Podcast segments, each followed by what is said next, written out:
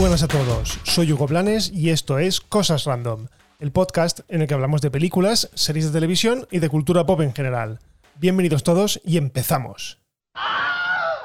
Bueno, primero que nada quiero pediros disculpas porque la semana pasada solo hubo un episodio, ¿vale? Esta semana es bastante tarde eh, cuando publicaré el primer episodio de la semana, pero es que no me da la vida, ¿vale? Ayer lo puse en Twitter y es cierto, eh, afortunadamente tengo mucho trabajo, eh, esto no es mi trabajo habitual, sino que es otro, y por lo tanto, pues lo primero es lo primero y no me da la vida. No, no, anoche directamente no pude grabar porque moría directamente de cansancio Así que bueno, hoy ya estoy con fuerzas renovadas, así que vamos allá. ¿vale? Y lo primero que quiero hablaros es del secretismo que hay alrededor de la cuarta parte de Matrix. Apenas han trascendido eh, imágenes del rodaje, ya que imagino que este habrá terminado, eh, no sabemos nada de la historia y de hecho por no saber no sabemos ni el título, ¿vale? Al menos hasta ahora. El hecho es que sí, la fotografía principal, es decir, el rodaje ya ha finalizado y como suele ser habitual en este tipo de megaproducciones, los directores envían regalos de felicitación a parte del equipo. El tema es que uno de los destinatarios, bueno, pues no ha podido resistirlo y ha subido una foto de dicho regalo a Instagram, con la sorpresa de que en la tarjeta de agradecimiento aparece el nombre Matrix Resurrections. Este título, bueno, podría hacer alusión a la resurrección de cierto o ciertos personajes que murieron en la trilogía original. ¿vale? Recordemos que parte del argumento de Matrix es que eran las máquinas quienes realizaban clones de los humanos para que la historia se repitiese cíclicamente. Por lo que, bueno, esto podría suponer la resurrección de Neo y Trinity, pero con los recuerdos de lo que les pasó en las películas anteriores. Así que, bueno, de ser cierto este título, la saga quedaría de la siguiente manera.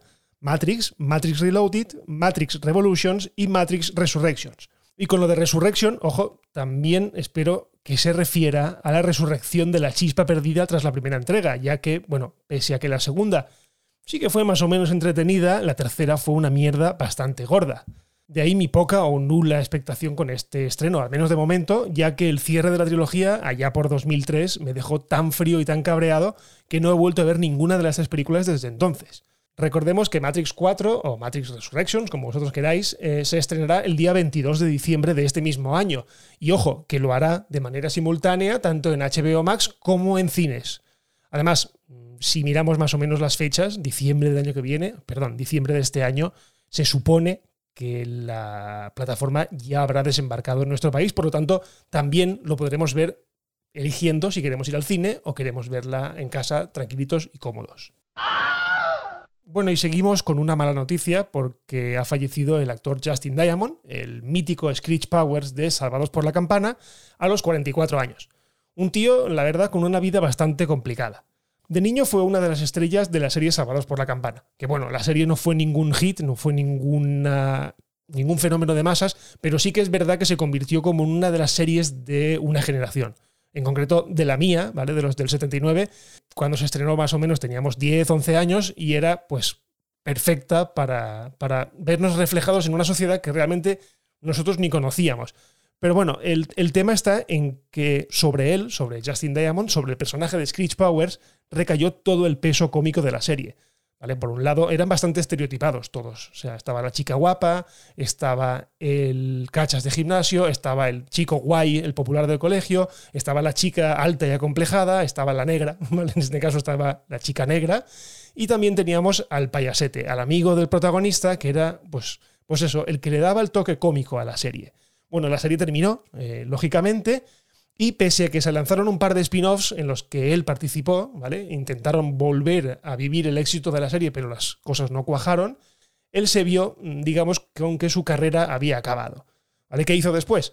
Bueno, pues el tío necesitaba dinero porque no tenía ni un duro, ¿vale? Y para ello, pues se puso eh, a publicar libros o a conceder entrevistas despotricando sobre eh, la serie, ¿vale? En este caso, en concreto, eh, publicó un libro llamado Detrás de la campana, ¿vale? En el que desvelaba todo tipo de escándalos, ¿vale? Consumo de drogas, eh, adicciones, relaciones sexuales entre los miembros del reparto eh, o incluso tríos. De hecho, llegó a insinuar que los actores principales, Mario López y Marco, Paul Grosselar, creo que se llamaba, se dedicaban a acostarse con las actrices que tenían pequeños papelitos dentro de la serie porque se aprovechaban, digamos, de su posición de poder. Esto, lógicamente, no se confirmó nunca, ¿vale? Llegó incluso a insinuar que uno de los protagonistas cometió una violación, en este caso fue Mario López, y que la productora NBC eh, se ocupó de silenciar pagando 50.000 dólares a la víctima.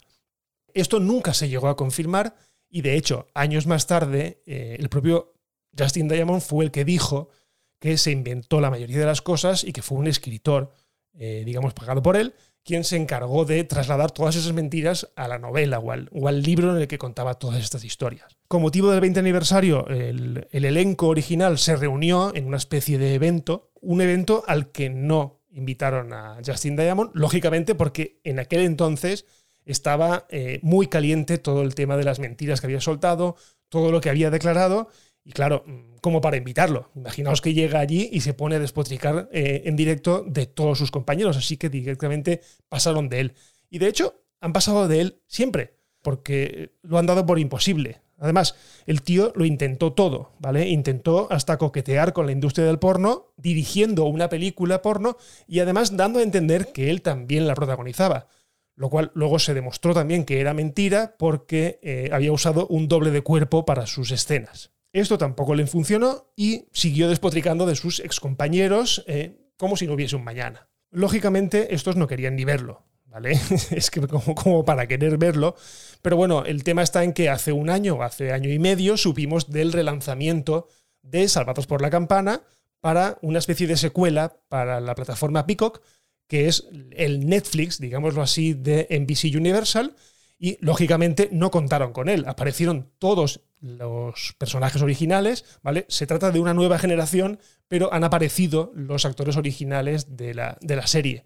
Se ha acabado ahora la primera temporada y lógicamente Screech no salió por ningún sitio. Pero bueno, para entonces al actor ya le habían detectado un tumor en el pulmón, un tumor que estaba en fase bastante avanzada, por lo que tarde o temprano lo que ha pasado tenía que pasar. En fin, una pena de final para un actor que jamás supo digerir su éxito. Bueno, se acabaron las especulaciones. Por fin sabemos el reparto oficial de Asgardianos de la Galaxia, o mejor dicho, y fuera bromas, de Thor Love and Thunder, la cuarta parte de las aventuras del dios del trueno. Ha sido el propio director, Taika Waititi, quien a través de una foto en Twitter ha desvelado el reparto completo. Y la verdad es que pocas sorpresas con lo que se venía rumoreando. Por un lado, de la franquicia de Thor, tenemos a Chris Hemsworth, a Natalie Portman, a Tessa Thompson, a Jamie Alexander, que ojo, vuelve como Lady Sif, que había desaparecido en la tercera película, y al propio Taika Waititi en el papel de Korg, un papel que ya interpretó en Thor Ragnarok y en Avengers Endgame. ¿Vale? Por el lado de Guardianes de la Galaxia tenemos a todos.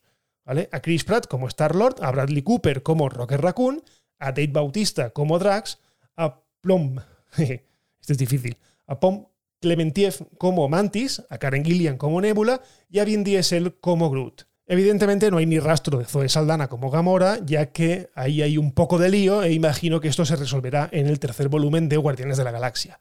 Si habéis visto Vengadores en Game, pues sabéis de qué estoy hablando. A todos ellos se les une, como ya sabíamos, Christian Bale eh, como Gor, el carnicero de dioses, que evidentemente será el villano de la función. Yo no sé vosotros, pero a mí es que me han juntado las dos franquicias dentro de Marvel Studios que más me gustan. O sea, Thor me la levantaron con Thor Ragnarok y Guardianes de la Galaxia, evidentemente, la 1 y la 2 están dentro de mis películas preferidas dentro de todo el universo de Marvel. Por lo tanto, una película que fusiona esos dos mundos me parece genial y ya os digo que yo estoy loco de ganas por verla. Y terminamos el episodio con un par de noticias cortas la primera es que el 18 de marzo es la fecha elegida por HBO para estrenar el Snyder Cut de la Liga de la Justicia. ¿Otra vez? Y lo mejor de todo es que no he dicho que se estrenará en HBO Max, como suele ser habitual. No, eh, la plataforma eh, o la empresa ha confirmado que también llegará de manera simultánea a HBO España. Con esto podemos intuir que todavía a final de marzo o a mitad de marzo no habrá salido HBO Max en España. Pero bueno, la buena noticia es que no tendremos que recurrir a otras fuentes, entre comillas, para poder verla y que podremos disfrutar de la peliculita que durará nada más y nada menos que cuatro horas y que será la, visión del el director que no pudo emitirse en cines o que no pudo estrenarse en cines porque abandonó el proyecto meses antes de su estreno. Así que ahora sí que sí, ya sabemos la fecha exacta en la que por fin saldremos de dudas y veremos si el experimento es una mierda o por contra me calla la boca y sale de ahí una película medio decente. Yo, como sabéis, apuesto por lo primero, que va a salir una mierda de película, porque una mierda más larga sigue siendo una mierda. Y la otra noticia es que Disney ha dado la sorpresa y ha anunciado que está trabajando en Wakanda Forever, una serie para Disney Plus sobre la sociedad que vimos en la película de Black Panther. Y lo mejor de todo es que el encargado de desarrollarlo es Ryan Coogler, que es el mismo director de la película original y también responsable de la secuela, que actualmente bueno, se encuentra en desarrollo. Además, parece que la relación del director con Marvel Studios va para largo, ya que se ha sabido que ha firmado un contrato de 5 años para desarrollar más proyectos para la marca. Bueno, a mí que desarrollen una serie sobre Wakanda me parece genial, más que nada porque hay muchísimo potencial dentro de esa sociedad hiperdesarrollada eh, metida dentro de un continente, digamos, salvaje, ¿vale? Entre comillas. Así que yo creo que cualquier cosa que salga de ahí eh, va, a merecer la pena muchísimo verlo. Bueno, y hasta aquí este episodio de Cosas Random. Muchísimas gracias por escuchar y ya sabéis, si os ha gustado lo de siempre, compartid este podcast, dejad valoraciones, cualquier cosa ayuda para que este podcast llegue a muchísima más gente. Si os queréis poner en contacto conmigo, pues lo de siempre, estoy en Twitter en arroba ogoblanes y en arroba las cosas random. Y por lo demás lo dejamos aquí y nos escuchamos en el próximo episodio de Cosas Random. Un abrazo y adiós.